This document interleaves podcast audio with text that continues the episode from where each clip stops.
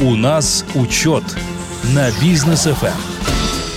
Дорогие друзья, добрый вечер. Проект «У нас учет». Э, начинаем наш эфир, обсуждаем самые злободневные темы, касающиеся бизнеса, предпринимательства, экономики нашей страны. А в студии Даниил Даутов и Максим Барышев. Максим, приветствую. Очень доброго вечера, Даниил. Приветствую, уважаемые радиослушатели. А, сегодня, как обычно, будем а, шокировать вас цифрами, а, подсказывать, как развивать свой бизнес в конце часа. Как обычно, у нас лайфхак. Обязательно.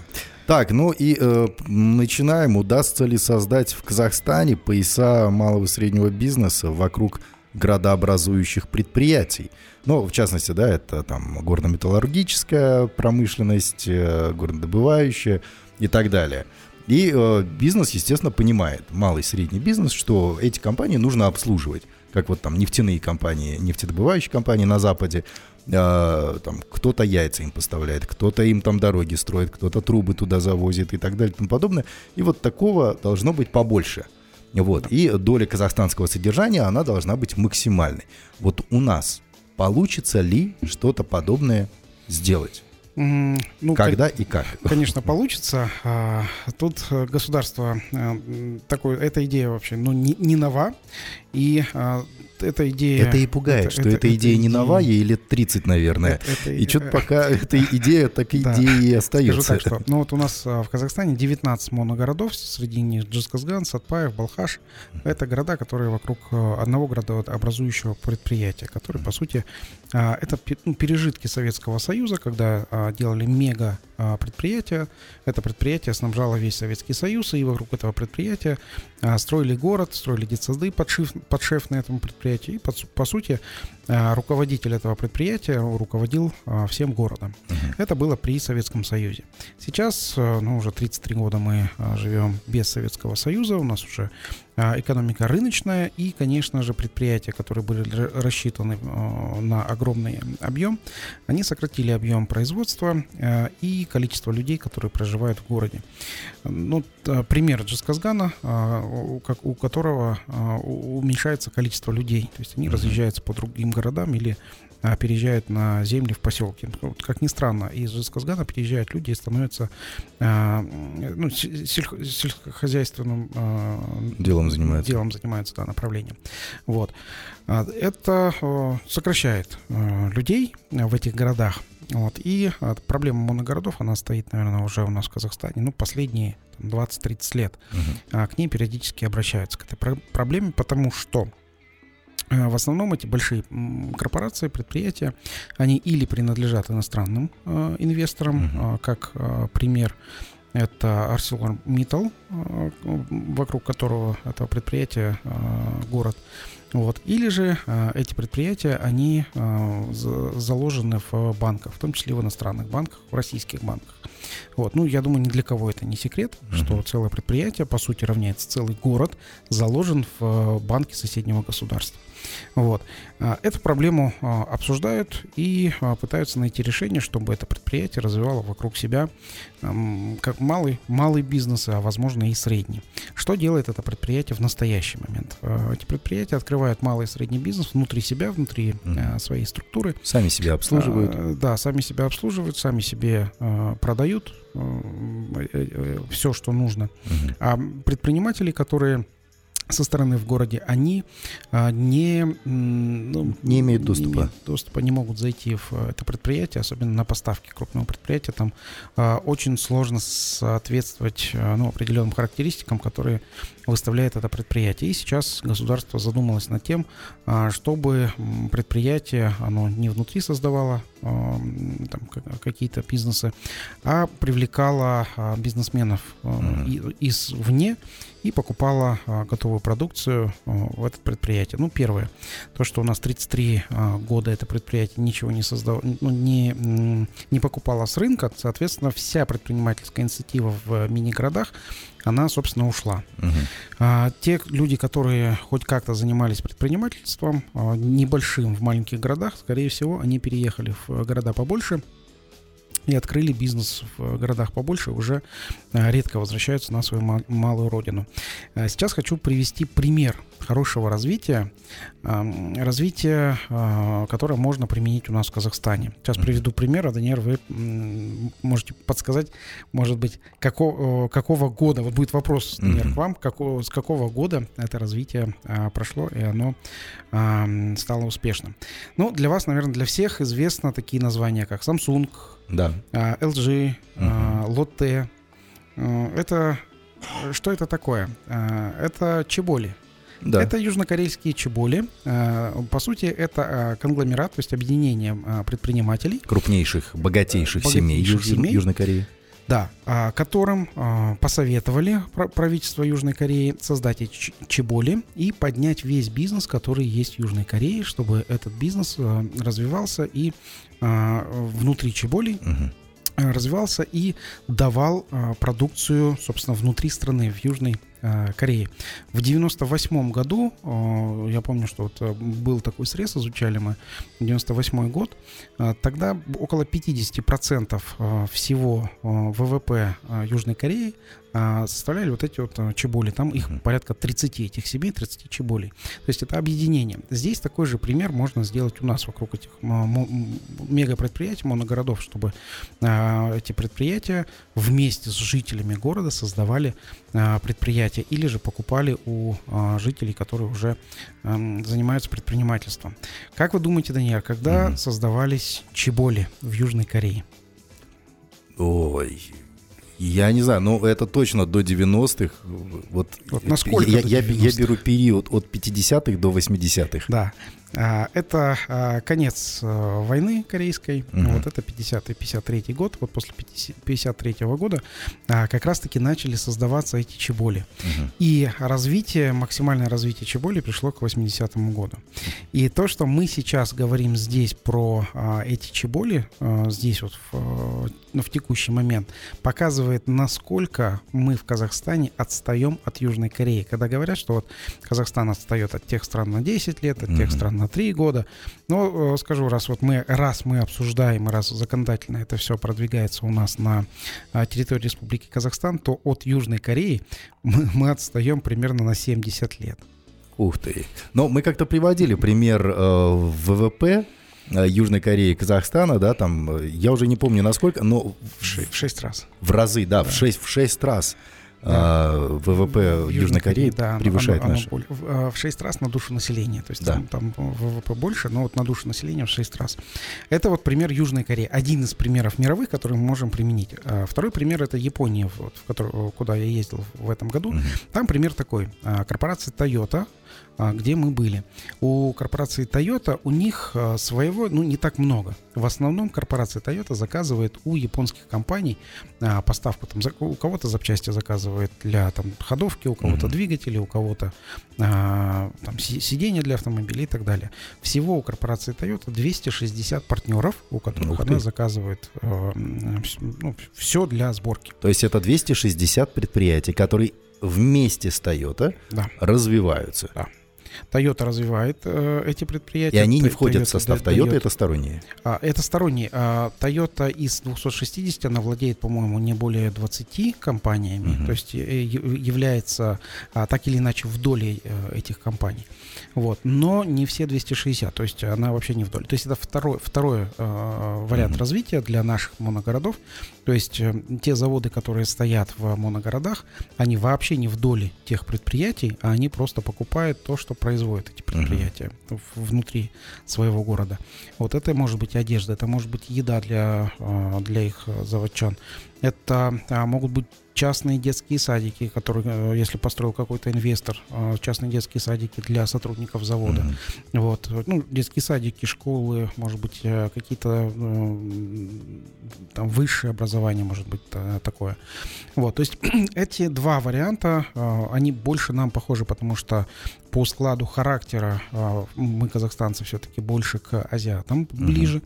Uh-huh. Можно рассмотреть там разные варианты, и европейские, и американские. Uh-huh. Ну, вот я думаю, что самые близкие это южнокорейские, это Чеболи, и японские, это пример Toyota. Много таких компаний, но вот пример нам самый понятный, это Toyota, который закупает у своих партнеров то, что эти партнеры производят. И Toyota а, если партнер нормально производит, если он развивается, если он а, соблюдает там определенные технологии и внедрил у себя так называемый кайдзен, uh-huh. вот, то все, у Toyota заказы будут навсегда к этому заводу. Uh-huh. Но Toyota не ограничивает этот завод и работает с другими, другими компаниями. Например, Toyota развивается вместе с Subaru. Они делают кубрейнинговые даже машины. Uh-huh. То есть на одних и тех же заводах и Toyota, и Subaru может да. выпускаться. Вот также эти автомобильные Э, там, площадки или автомобильные э, компании, которые дают что-то для этих э, Subaru или и Toyota, они могут работать на любую корпорацию, на любую компанию мира. То есть, например, mm. Tesla, если она захочет покупать там условно сидушки такие же, как для Toyota, но со своим дизайном, со своей отделкой, может Tesla обратиться к партнеру Toyota, и партнер Toyota для Tesla тоже будет выпускать условно сидушки. Uh-huh. Вот, то есть это можно будет в виде такого развития. Я тоже сейчас хочу посоветовать нашим предпринимателям, которые слушают. Имейте в виду, что вам лучше работать с как минимум тремя заказчиками, чтобы они э, был, были диверсифицированы в вашем портфеле. Uh-huh. То есть, например, если один заказчик начинает там, задерживать платежи или какие-то перебои, то у вас есть два других заказчика, на которых вы можете выжить. Uh-huh. Если вы как предприниматель работаете только с одним заказчиком, тут есть первый риск. То, э, если этот заказчик начнет диктовать вам свои условия, вы не сможете отказаться, потому что у вас нет альтернативы, и альтернативу найти будет сложно. Yeah. Вот. Второе, если вы предприниматель работаете только с одним заказчиком, на вас будут смотреть э, налоговые органы как на возможного э, аффилированного партнера. Угу. Здесь тоже очень важно, э, если э, вы ну, нормально платите налоги, то без проблем. Но если у вас э, есть еще и определенные там, налоговые схемы, э, то налоговики в первую очередь будут обращать внимание именно на такие предприятия. Поэтому, если у вас есть бизнес, э, старайтесь работать с, с как минимум с тремя заказчиками. Угу. Вот такой мой вам совет. Так, ну что ж, дорогие друзья, есть у меня еще пары вопросов вот именно по э, теме развития МСБ вокруг так, таких крупных предприятий. Задам их сразу же после короткой рекламной паузы. Друзья, оставайтесь с нами. У нас учет на бизнес FM. Ну что ж, дорогие друзья, мы продолжаем. Проект «У нас учет». С Максимом Барышевым обсуждаем э, все темы, которые касаются бизнеса и в целом развития экономики Казахстана. А, и вот тут обсуждаем тему, удастся ли создать в Казахстане пояса малого среднего бизнеса вокруг градообразующих предприятий. То есть, чтобы эти компании, малые и средние, обслуживали большие там, горнодобывающие, и металлургические и налоги да. платили, и людей трудоустраивали. Да, здорово, все прекрасно, все замечательно, красиво звучит и так далее, но а, что касается качества предоставления услуг, товаров и так далее, мы же помним, например, э, ту самую нашумевшую историю с Макдональдсом, mm-hmm. который зашел на территорию Казахстана, и даже картошку они покупали да. в России. Да. И даже мясо они покупали оттуда, завозили, Мираторговское да. и так далее. У нас ведь и мясо есть, и картошки Нарынкольская, Кугалинская там и так далее. Но она не подходит. А предприниматели не смогли сделать именно ту картошку или же не пропустили, не, не совсем или так. что? А, когда Макдональдс э, вел переговоры с Казахстаном, там была ситуация, что а, Макдональдс э, разложил годовую динамику а, и посчитали, что в течение 5 лет, 5 лет Макдональдс э, в Казахстане съест вообще все мясо, которое было. Вообще все мясо. Так у нас нет этих предприятий. Вот, это первое. Второе. На, на нашей этой территории нет, нет да. столько предприятий, чтобы один Макдональдс да. обслужить. Вот. Второе. А, наш а, ни один а, предприниматель Казахстана а, не смог а, дать одинакового качества мяса одинакового. Чтобы оно всегда было стабильно. Оно, да, чтобы оно было всегда стабильно. Ни одно предприятие в Казахстане до сих пор не может дать, а нет, одно может, а, вот одно может, но у него не такое большое а, количество мяса, mm-hmm. и, по-моему, котле, котлет он не Объемы не те, да? Да, объемы не те, да, в, в, в Северо-Казахстанской области.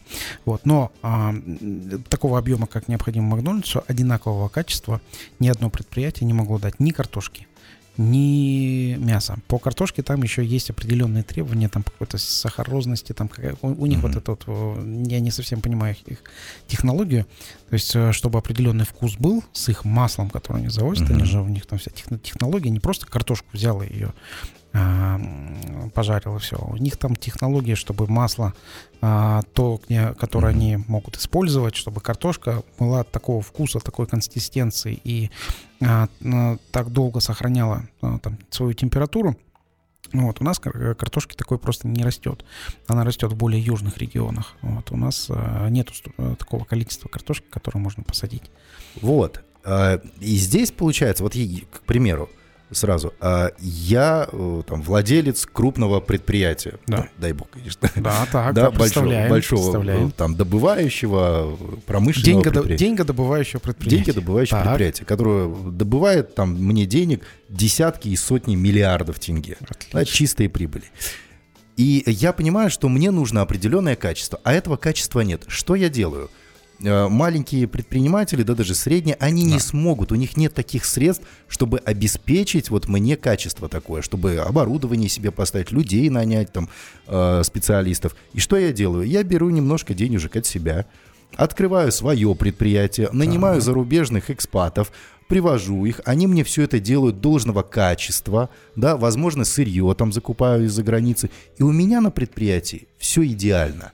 И я не должен мириться с э, не очень хорошим качеством вот местных предпринимателей. Да простят меня наши предприниматели, но тем не менее, да.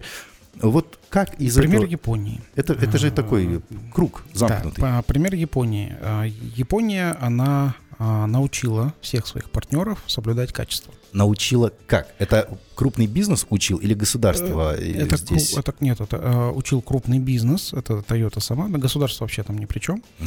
Вот, это Toyota сама, uh, она учила uh, предпринимателей, причем мы были вот на одном из uh, заводов, которые поставляют в Toyota сидушки, вот. Это небольшое предприятие, где работает там порядка 50 человек. То есть mm-hmm. это uh, такой швейный цех, 50 человек, которые э, столько миллионов машин делают? А, ну там Нет, нет, конечно же, там нет, это не все. Вот, э, а. То есть 50 человек, которые условно, угу. это 50 человек, которые шьют только а, си, а, правую переднюю сидушку на Toyota Camry. А, вот, все, примерно так. Вот, окей, а, у, у них это так.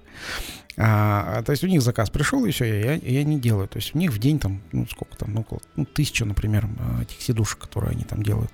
Вот, да, автоматизировано, да, у них контроль качества, да, у них все, э, и соблюдение всей технологии. Uh-huh. Вот.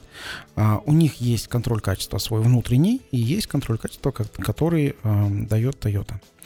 А, вот. А, ситуация следующая. Предприятие, если оно не соблюдает э, это качество, все, это предприятие закрывается. Но там есть станки, оборудование, люди, и на этом месте может открыться другое предприятие с другим а, управляющим, с другими, там, условно, другими людьми. Обучение. Э, там многоуровневое обучение. То есть первое — это стандарты качества и обучение дает сама Toyota. Она обучает топ-менеджеров и условно показывает э, технологию производства на уровень там топ- топ-менеджмент минус один. Для персонала, а, которые стоят за станками, это учит уже топ-менеджер и э, топ-менеджер минус один. Э, они, э, это уровень, ну, там, условно, директор, там, минус один это замдиректора. Они вот так называют уровень управления. Они уже, вот э, топ-менеджмент и топ-менеджмент минус один, они уже контролируют все остальные процессы. Они контролируют поступление сырья, они контролируют процессы, которые а, внутри происходят, э, заготовление, нарезка, там, ну, вся, все, весь технологический процесс. И дальше они контролируют выход этой продукции, который mm-hmm. уже идет дальше на Toyota. То есть на каждом этапе есть а, человек, который отвечает за контроль качества. То есть это не, не отдельный контролер или контроллер, который называется, а это а, внутри процесса человек, который отвечает за качество. Угу. Вот здесь у нас а, можно сделать то же самое. Ну, то есть я думаю, что а, мы, как казахстанцы, а, ну, собственно, мы не, не глупее тех же самых японцев или южных корейцев. А, если мы занимаемся нормальным, хорошим бизнесом, то я думаю, что соблюдение качества это ну, стандартно для вообще для любого предприятия, которое есть. Для самого предприятия какая выгода в этом? Ну, то есть вкладываться в обучение, еще там что не легче просто нанять? А, в сам, это же экономически выгоднее. Для крупного предприятия для крупного предприятия вот э, путь, по которому пошла Toyota, а это не специфический бизнес. Э, Toyota сосредоточилась только на том, что приносит им прибыль. А вот. А можно ли э, в, на уровне государства обязать крупные предприятия? Э, вот, Можно все. Но, но у нас же вроде как тен, будет, тендеры проводят. Не, раз, не будет развиваться бизнес. А, объясню. Тендеры проводят сначала там с нашими если да, у наших да. нет, тогда только закупайте зарубежные. Да. Вроде бы как. Э, ну да, вот Но. Э, это, это тендеры, да, вот квазигос. Э, там, где есть предприятие, там, где есть государство, и государство регулирует, а дальше, дальше получается следующим образом. Большое предприятие, а, которое подвергается регулированию, следующим шагом что оно делает? Оно приходит к государству и говорит, вы же меня на том шаге регулировали, угу. мы здесь что-то недополучаем, дайте нам дешевых денег. Угу. Дайте нам послабление по налогам и так далее. И все, и получается замкнутый круг. А государство уже не может сказать, я тебе здесь денег не дам, потому что там оно регулировало. Угу. Вот, и получается замкнутый круг. Вот а, пример вот этого замкнутого круга, а, это, например, были специально а, социально значимые продовольственные товары, СЗПТ. Mm-hmm. Цены на которые регулировало государство, также оно регулировало потом после цен отпускных, оно регулировало там торговую наценку. Что сделали производители СЗПТ? Они пришли следующим, образом, следующим шагом государства и говорят, вы нас вон там регулировали цены, угу. у нас денег теперь нету. Ни на развитие, ни на что. Дайте нам дешевых кредитов под ноль. Угу. Ну, то есть не там 6% 7, не 20%, как э, для банков второго уровня, а дайте нам кредит ноль. Ну, то есть просто выделите нам деньги. Uh-huh. А еще лучше субсидируйте наши, а, наши продажи. И государство говорит, ну, блин, да, мы же действительно тут вот как-то порегулировали, давайте мы вам субсидировать будем. И а, к чему это все пришло? Яйцо, например, которое э, государство зарегулировало, оно за каждое яйцо раньше а, доплачивало там до, по-моему, 50 тенге предпринимателю. Ух. К чему это все привело просто? Когда вот это вот начинается, а, там а, это такое тушение пожаров на текущий момент. То есть э, возникла ситуация, предприниматель тушит за счет там, своих возможностей договориться. Вот, к чему это привело? К тому, что государство посчитало в один э, период и говорит, что-то у нас слишком много бюджета э, тратится на такие поддержания предприятий. Мы больше следующего года в бюджет не закладываем это поддержание предприятий. И на текущий момент, по-моему, 8, 8 что ли, 18 8, по-моему, надеюсь, 8 uh-huh. а, предприятий, которые занимаются а, производством а, куриного мяса и куриного яйца, закрылись из-за недостатка финансирования. То есть из-за того, что у них в схеме работы бизнеса была государственная поддержка. Вот. К чему приводит вот эта вот э, искаженная экономика. Поэтому я считаю, что рыночная экономика должна быть рыночной от начала до конца. Государство не должно вмешиваться в ценообразование или же в взаимодействие крупного предприятия и, и его а, поставщиков. Качество должно выработаться совместно вместе с крупным предприятием и предприятием, которое ему поставляет. А, это качество необходимо развивать. Вот, ну, то есть мел, мелкому предприятию, которое поставляет на крупное предприятие, необходимо э, держать свою марку и э, на, наращивать обороты. К чему это э, приведет в итоге? В итоге это приведет к тому, что э, предприятие небольшое, которое способно поставлять на э, крупное предприятие, соблюдая качество, это небольшое предприятие вырастет и см- сможет э, брать заказы не только у этого большого предприятия, но и сторонние заказы э, у других предприятий. А, внутри Казахстана и как итог а, уже может э, поставлять свою продукцию на, на экспорт. Угу. Вот, то есть это вот это приведет к развитию, а не регулированию э, государством. Ну, будем надеяться, все-таки у нас это все будет развиваться и так далее. Кстати, о больших предприятиях. Арселор Миттал Тимиртау. Все, уже официально сказали, что будет новый хозяин. Да. Перед работниками – Э, правительство обязалось соблюсти все обязательства ArcelorMittal Тимиртау. Да.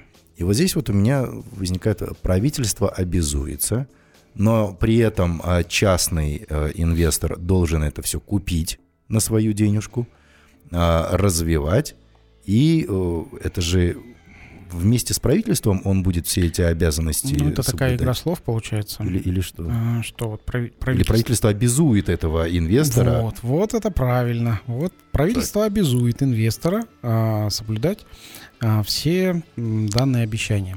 Но а, точно так же правительство должно было обязать э, Арселор компанию, Мгм. ну, или как она, Митл называется, или Арсел, ну, э, компанию Митл. Компанию Миттала, Э, которая э, называется да, ArcelorMittal. да, ArcelorMittal. А правительство должно было обязать э, еще с 95 года соблюдать все взятые на себя а, обязательства. Вот. а, ну, как мы видим в настоящий момент, обязательства не были соблюдены.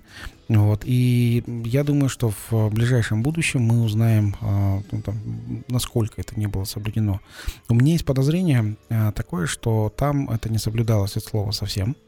Вот, э, там по, ну, по некоторым, э, я могу судить только о, по обрывкам комментариев или по обрывкам э, каких-то ка- каких-то прямых эфиров э, с людьми, которые там были на местах, или те, с людьми, которые там работали. Вот, я так думаю, что там соблюдение ну, норм законодательства, оно было минимальное. То есть там были и штрафы на это предприятие. И я так думаю, что предприятие, оно а, просто а, отдавало штрафы, Мгм. вот, и все, и дальше работало. Дарила штрафы. Да, потому что, ну, чистая прибыль а, ArcelorMittal, насколько мне известно, там около 14 миллиардов долларов за прошлый год. Чистая прибыль. 14 Тиф. миллиардов долларов. И когда мы говорим про то, У меня что... в голове не укладывается сделка- такая цифра. Да, сдел- сделка а, будет там около 3 миллиардов долларов. Вот, я думаю, что 400% годовых Мгм. вот, э, при вложении, причем в, э, в, сам, в сам завод. Вот, это, это, ну, это круче, чем наркотики, оружие и какие-то другие там вещи. То есть это вот, вот эти вот э, там ну, многие ну, эксперты Да. а, говорят, да, вы что, полтора миллиарда, ну там 1,3 миллиарда вложить сейчас, еще больше 4 миллиардов на модернизацию нужно будет вложить. Хорошо. У кого такие деньги? Зачем это нужно? Это же просто головная боль э, за такие деньги будет приобретена. На самом деле нет, это лакомый кусочек, я так Конечно, понимаю. конечно. Если оно сейчас работает, если оно сейчас дает продукцию при а, текущем а, положении дел, а, то, соответственно, новый владелец, а, там ну, нужно только ему ну, пожелать успехов и то, что он действительно будет модернизировать и а, как он будет модернизировать. Вот. А пока мы э, ну, общей картины не знаем, мы знаем только финансовую картину. А что там внутри э, в шахтах и в каком году последний раз э, было ну, там, э, обновлено, обно- об- а- обновлена система вентиляции шахты, об этом мы сейчас пока, пока не знаем. То есть официальной этой версии нету. Ну, еще один вопрос у меня, вот, я, я очень хочу его задать. А, По поводу самого э, господина Миттала. А, Многие сейчас говорят, вот, заведите уголовное дело на него, его надо судить, его надо привлечь к Это ответственности. невозможно. И так, далее. Ну, да, во-первых, это невозможно, там э, дело, э, история стати повторится просто. Но Ну, Ну, тут другое. Он, он не участвовал в операционке. Он инвестор. Он, инвестор, ну, как бы он же владелец той компании, которая здесь натворила делов, Да, по сути. это если, если, если судить, а, то это проверя- проверяющие органы, которые приходили, проверяли, то есть, соответственно, акиматы. А, Это нужно... Это должны были э, делать акиматы? МЧС, ко- Ну, конечно, про- про- проверяют, э, это, тру- трудовую дисциплину проверяют а, сотрудники Министерства труда. Мгм. Акиматы должны проверять там все, все, что есть на этом заводе. Шахты должны проверять МЧС. Ну, то есть, ребят, когда, если вы думаете судить, то судить нужно не Миттала, а судить нужно своих людей, В которые моем? это доп- допустили. Просто у Миттала ведь огромное количество компаний по всему миру. Да. Да, Украина, Канада Да. там, и так далее. Везде у него эти компании есть. И там прям э, серьезные, очень жесткие требования по Да. экологическим стандартам, по э, технике безопасности сотрудников и так далее. И тут он приходит в Казахстан и говорит, ребят, есть деньги, какие у вас правила? А ему говорят, у тебя есть деньги, никаких правил. Ну, и он говорит, ну я вкладываюсь. Об этом, да, об этом мы не, не можем говорить. Там просто а, ситуация вот с а, его аналогичными предприятиями там, в Канаде и в а, Украине него были. А, т- как там происходило? То есть, если вдруг комиссия выявляет какие-то нарушения, Мгм. То просто эти шахты закрываются до устранения этих нарушений. А, у меня вопрос, а сколько раз закрывались шахты у нас в Казахстане? Ну, наверное, ни разу, да? Ну, э, очень много было аварий ЧС различных на этих предприятиях. А, то есть про- проверяющие органы не, не закрывали шахты. Это первое. Ну, то есть вопрос к нашим проверяющим органам. А, второе. Проверяющие органы а, штрафовали. Но, а, опять же, в других странах это как штрафуют и закрывают шахту до э, Устранения. устранения этих э, там при- ну, препятствий работы. То есть туда люди не спускаются. А в чем там еще фишка? А, вот И у нас это в Казахстане есть, и в других э, государствах есть. Если сотрудник не может выйти на работу по вине работодателя, работодатель обязан ему платить 100% зарплату. Ну, то есть человек пришел Мгм. на завод, в шахту не спустился, 100% зарплаты получает. А у нас таких правил нет? У нас в законодательстве это есть. Но, но не... Но, он- но они спускаются в шахту. Вот в чем, А. в чем самая вот эта вот последовательность действий? В той же Канаде. Все, в шахте не соблюдается там температурный режим условно. Мгм. Температурный режим должен был, ну, там, быть там 20 там, сколько-то градусов, допустим, он там 30 градусов. Вот. И пока 20 там сколько-то градусов не будет, а, там термометры стоят, а, лифт не опустится вниз. То есть это в, в Канаде. Все, люди не могут туда. А они сидят, получают зарплату. А что получается? Если бы это было у нас, а, то, соответственно, больше не штрафы и какие-то пени а, опасны для предприятия, а больше всего опасно а, несоблюдение контрактов. Потому что там штрафов и пений гораздо больше. Ну, например, идет большая стройка. Э, Предприятие должно поставить ну, там, пруток металлический. И каждый день простоя э, поставки, если не поставил, то стоит 1%. Мгм. Если э, не поставил больше, чем две недели, то вот, э, контракт, Уже который я знаю, 14%. 14% плюс отмена контракта. Ух ты. Вот, ну, то есть э, там предприятие не работает с одним поставщиком. Он говорит, ну, ты не смог на 14 дней, задержал, мы с тобой больше не работаем. А если у него не работают шахты, вот, соответственно, он не может исполнять контракт, и э, там получается э, как эффект домино. В течение 3, 4, 5 месяцев это предприятие просто может закрыться обанкротиться. Это, это начинается просто с хорошей работы нашей государственной системы, которая контролирует э, исполнение трудовых обязательств э, этого предпринимателя. Это должно быть очень э, хорошо контролируемо. К нашему государству вопросы. Так, дорогие друзья, ну что ж, эм, короткая пауза. После вернемся и продолжим. Оставайтесь с нами. У нас учет на бизнес FM. Итак, друзья, продолжаем. Максим Барышев в студии, э, владелец, основатель группы компаний «Учет», сопредседатель партии э, «Республика», а также э, глава Рексовета НПП «Атамикен» по городу Алматы. Да.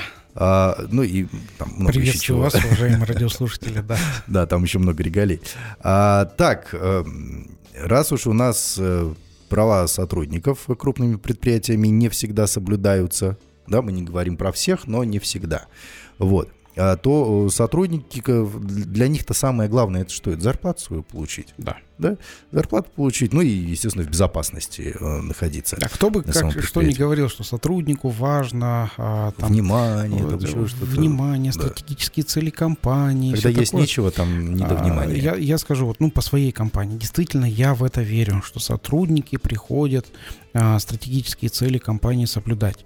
Вот, я это видел, а, ну, в- ну, постоянно, да, есть они, и, они это декларируют на нашем совещании. Вот, а до того момента, как начинается выдача заработной платы.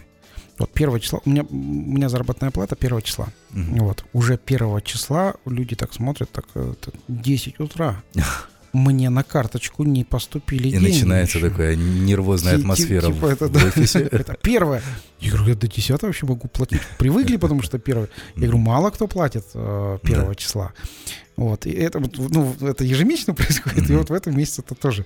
Они такие, что-то стратегически мы-то идем, но И- наша и- стратегия больше как бы, она вот с деньгами тоже связана. И Максим Анатольевич давно из кабинета не выходил. Вот. А, Да, действительно, зарплата это в настоящий момент а, важна. И вот мы, как группа компаний учет, в этом году за 9, ну, за 10 месяцев, которые я а, смотрел, мы увеличили фонд заработной платы с начала года, по сравнению с прошлым годом, на 450 тысяч долларов. То есть мы там, Ух ты. а, да, Дорогие друзья, закидывайте резюмешки. да, до конца, до конца года там будет еще увеличение. Я думаю, где-то около полмиллиона долларов. Это только, это, э, это только увеличение фонда заработка. Это не весь фонд, да? Это, нет, только это, это только увеличение. То есть мы увеличили за этот год фонд заработной платы на полмиллиона долларов э, годовой. То есть мы платим выше рынка, стараемся платить там процентов на 10-15. Круто. Вот, чтобы уже а, люди не, не смотрели не, куда-то в сторону. Не дергались. Не, чтобы, чтобы вот они развивались вместе с компанией. Ну, и я скажу так, вот, э, да, я увеличил на полмиллиона долларов э, заработную плату. Текущий момент, если мы говорим сравнение с прошлым годом, то у меня по группе компаний 52 или 53 процента прироста. То есть мы приросли в денежном эквиваленте на 52 или 53 процента. Но это вот, как раз э, момент. тот момент, когда э, сотрудники говорят, повысь мне зарплату. Ты говоришь, так ты больше работай. Вот, вот, вот здесь вот больше вот, работают, э, получают вот, повышение. Вот тут а, такая Лучше интересная история. Да, а, платим мы в основном за результат. И не все сотрудники выдерживают. То есть мы отказываемся от э, нерезультативных сотрудников. В этом году мы поставили себе такую цель, чтобы рядом с нами были только результативные сотрудники, которые приносят результатов больше, чем, а, чем другие люди. То есть были такие, что приходили ко, э, ко мне, а, ребята, увеличь мне зарплату. Вот, говорю, окей, хорошо, у тебя есть сетка, ты можешь увеличить себе зарплату, достигая больших результатов. Uh-huh. Вот. А, уходит, не достигает. Я говорю, ты же ко мне приходил, да? У тебя есть три месяца достигнуть больше результатов. И uh-huh. если нет, ты будешь уволен. Uh-huh. Вот, все, ну то есть э, жестко с нами работают там 250, сейчас 260 человек. Это лучшие из лучших, которых мы, а, которых мы отбираем, с которыми мы развиваемся вместе. Ну, поэтому учеты на первом месте. Да. Здорово. Так, вот, кстати, по поводу зарплат. А средняя зарплата казахстанцев в долларах оказалась на уровне десятилетней давности. То есть если в группе, группе компаний учет там все растет, развивается, то здесь что-то как-то э, по, в среднем по Казахстану сколько в 2013 зарабатывали в долларах, столько сейчас в долларах и зарабатывается. А учитывая, что у нас большая часть товаров потребляемых импортная, то, по сути, да. лучше-то жить и не стали. Я вам скажу так, что а, стоимость доллара-то за эти 10, месяц, 10 лет а, тоже изменилась. А, да. То есть там 100 долларов 10 лет назад это примерно вот в настоящий момент, если мы складываем всю инфляцию, как, как это считается, текущая стоимость э, доллара? А мы за 10 лет складываем всю инфляцию. Uh-huh. То есть, условно, условно если а, 2% была инфляция, то э, uh-huh. просто Условно. обычная математика это 2 плюс 2 плюс 2 плюс 2, а она считается по-другому. Это а, коэффициент 1,02 умножить на 1,02, умножить на 1,02, то есть там получается около 30% разницы. Угу. То есть это если а, инфляция долларовая была 2%. То есть uh-huh. она была в прошлом году 8%. Вот, соответственно... Долларовая инфляция. Долларовая инфляция, да. То есть сейчас, э, я так думаю, что около на 50% эм, доллар подешевел. Текущий доллар по отношению к доллару э, десятилетней давности. А то есть еще хуже?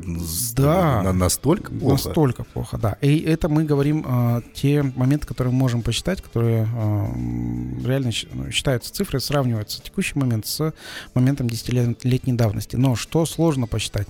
Сложно посчитать это чистую прибыль предпринимателя uh-huh. в долларах США. Вот, а, какую он получал раньше, которую, какую он получает сейчас в процентах от своего оборота. Uh-huh. Это ну, посчитать с точки зрения э, статистики невозможно, потому что у нас ну, большинство бизнеса, к сожалению, используют разные схемы, э, разные схемы э, ухода от налогов, и они, так сказать, прячут чистую прибыль. Вот. А, сложно посчитать. Вот. Но я думаю, что сейчас стало зарабатывать в Казахстане еще сложнее, чем 10 лет назад. То есть предприниматели, они больше рискуют, эм, чем 10 лет назад. И, соответственно, mm-hmm. меньше получают э, прибыли. Что еще? Как, какие еще сравнения? Налогов, налогов и других обязательных платежей. Потому что я, э, когда выступаю и говорю налогов, для меня же, у меня в голове это ну, все налоги. Потому mm-hmm. что они, это, это похоже на налоги вот, когда я это плачу. Вот, они мне поправляют э, налоги и другие обязательные платежи в бюджеты, в небюджетные фонды. Я говорю, блин, таких 75. Вот я насчитал, говорю, вот этих вот всех, вот, которые мы сейчас платим. У нас же появилось за последнее время э, отчисления в медицинские... Э, этот, э, Выплаты работодателя там должны да. быть, да. Ну, отчисления взносы медицины и так далее. То есть Э, увеличилось и количество, и денег. Вот. И, соответственно, больше налогов стало и других обязательных вот этих всех. Вот. Э, меньше стала эффективность при, прикладывания э, инициативы предпринимательской. Вот. И больше стало зарплаты у персонала. То есть, соответственно, затраты на заработную плату стало гораздо больше, чем 10 лет назад. Вот. Соответственно, сейчас предприниматели что они делают? По сравнению с десятилетней давностью предприниматели перестают реинвестировать в Казахстан. То есть, э, если предприниматель 10 лет назад, э, он э, развивался, он строил там новые цеха, он строил новые офисы. Ну, это мой пример, например. Mm-hmm. Вот, я построил офис там, в 2017 году. Сейчас я, если строить офис, я призадумаюсь еще, то есть буду mm-hmm. ли я в вот эти вот опиксы вкладывать э, капексы, то есть э, капитальные затраты. Опексы это у нас уже выросли, то есть операционные затраты на получение того же количества чистой прибыли. Поэтому Здесь а, вот а, то, что отдельно смотрят на заработную плату, действительно она осталась на десятилетнем а, назад уровне. Вот, в долларах США, если а, считать. Тенге, да, конечно, там выросло, но и а, про тенге. Вот у нас 15 а, числа День национальной валюты, тоже про тенге.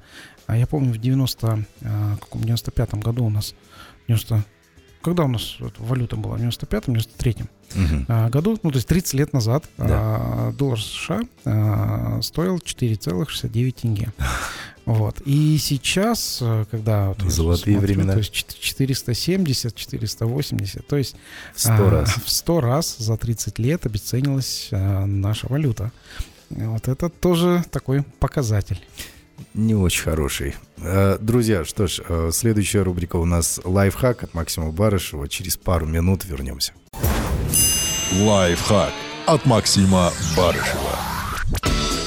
Так, друзья, лайфхак от Максима Барышева. Э, итак, тема у нас сегодняшнего лайфхака «Что нужно посчитать, чтобы налоговая не задавала лишних вопросов предпринимателю. Тем более, что мы понимаем, 24 год, отмена моратория на проверки, 24 год — это сдача деклараций, э, первая у нас, да, по доходности предпринимателей. Э, нужно готовиться, нужно, чтобы налоговая, ну, меньше вопросов задавала предпринимателям. Как это сделать? Что считать э, обязательно нужно? Итак, что нужно считать, чтобы налоговая вами не заинтересовалась? А, ну, сразу раскрою а, этот секрет. Это нужно а, считать коэффициент вашей налоговой нагрузки, сравнивать его с отраслями. Вот. А налоговая нагрузка – это те налоги, которые вы оплачиваете. Вот. Э, это для того, чтобы вы знали, сколько вы э, в отрасли оплачиваете налогов, вот, и сколько вы оплачиваете налогов из своей компании.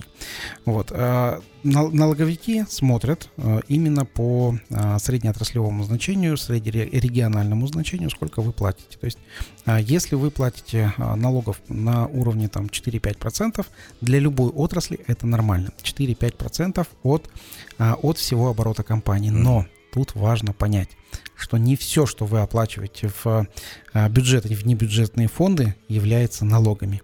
У нас также есть отчисления, у нас есть взносы да. ну, и так далее. Вот, поэтому здесь вот налоги, налоговая смотрит в основном только коэффициент налоговой нагрузки. Но вам, как предпринимателю, нужно считать внутри своей компании, чтобы понять свою маржинальность, чтобы понять свою прибыльность, вам нужно считать и другие обязательные платежи. Я считаю раз в квартал, потому что мы оплачиваем налог на добавленную стоимость, я считаю, раз в квартал делаю срез, э, сколько мы от оборота за квартал оплатили а, налогов и других обязательных платежей в бюджет и в небюджетные фонды. Угу. Вот, а, уважаемые радиослушатели, предприниматели, задайте такой вопрос своему бухгалтеру, сколько вы оплатили а, налогов и других обязательных платежей в бюджет и в небюджетные фонды. То есть все, что вы оплатили в пенсионные, соцналог, соцотчисления, если вы а, там оплачиваете ОСМС, ВОСМС, вот, э, вот эти вот страшные слова, э, которые бухгалтер знает э, на зубок, вот, вы просто по, попросите сделать ему такую таблицу. Ну, пойдет таблица, если за год, если вы ни разу еще не читали, сделайте за год, будет проще. А за прошлый год, 2022, уже точно все данные у вас есть. И посчитайте таким образом. Все пришедшие деньги возьмите за 100%. И внутри а, разбейте для себя, а, сколько вы а, заплатили по, по отдельно по каждому налогу и другому, другим обязательным платежам бюджета, внебюджетные фонды. Обязательно по каждому отдельно. Угу. Вот. И вы будете видеть такую табличку, сколько вы платите и а, сколько это составляет в размере вашего оборота компании. Я посчитал у нас mm-hmm. в группе компании учет, я прослезился, мы платим, мы платим порядка 20% от оборота Уф. налогов и других обязательных платежей в бюджет. Порядка 20. Вот, то есть, э, ну, это, это вот внутри Казахстана. Мы не пользуемся, не пользуемся никакими схемами, мы не пользуемся а, какими-то там а, налоговой Хотя компетенции и возможности для этого Конечно, есть. мы, ну, по, нас, на нас смотрят под микроскопом вообще все налоговики, как только что-то, они видят вообще все, как только там появится левая схема, ну, мы первые попадем под это. Mm-hmm. Вот, 20%, вот, э, уважаемые предприниматели, посчитайте, сколько у вас э, в вашем, я думаю, что вы очень сильно удивитесь. А теперь хочу э, официально сказать, сколько же коэффициент вот этого, а, вот этой вот налоговой нагрузки, а, которая, которая платится международной компанией, такой как, например, Google. Так, так вот, Google платит налогов, скажем, от операционного профита, он платит всего 5%. Вот. Ого. А от всего оборота он платит около 2%. И это мы все еще нужно, это все, что нужно знать. И мы еще говорим о том, что в, Америке налоги большие. Да. То есть вот примерно так. Вот я плачу 20% у нас в Казахстане, а Google э, с его махиной он платит от всего оборота около 2%. А, почему я об этом говорю? В 10 раз меньше. Что мне в 10 раз сложнее развиваться, чем Google в настоящий момент. А, так, ну мы обычно, когда наш эфир начинаем, да, проекта у нас учет каждый вторник по вечерам, мы всегда говорим, сейчас мы вас будем шокировать, сейчас мы вас будем удивлять, всегда шокируем и удивляем, но сегодня просто убили. Сегодня просто контрольный выстрел был, и 14 миллиардов чистой прибыли у ArcelorMittal, и то, как у нас устроено государство, и то, сколько у нас предпринимателей по коэффициентам вот эти вот платят в государство, и э, то, что государство у нас-то особо особо у нас государство. У нас особое государство. Да, у нас а, особое. Мы, мы верим, мы патриоты на самом деле. А, я мы хочу... патриоты страны. Страны, да. Но, но, ребят, правительство, вы чего там? Я хочу выйти на, на регионы других стран не потому, что а, здесь вот ну, перестаю развиваться. Я хочу выйти на регионы других стран, чтобы там проще зарабатывать, чем здесь. Вот, э, уважаемые э, люди из правительства, которые нас сейчас слушают. Люди из правительства, там выйду. Барышеву понравится где-нибудь в другой стране зарабатывать, уедет туда а и, и будете знать себе, э, как, как, как не работать. Спасибо большое, Максим Анатольевич. Э, встретимся уже на Спасибо. следующей неделе. Всем удачи, всем пока. Всем хорошего вечера.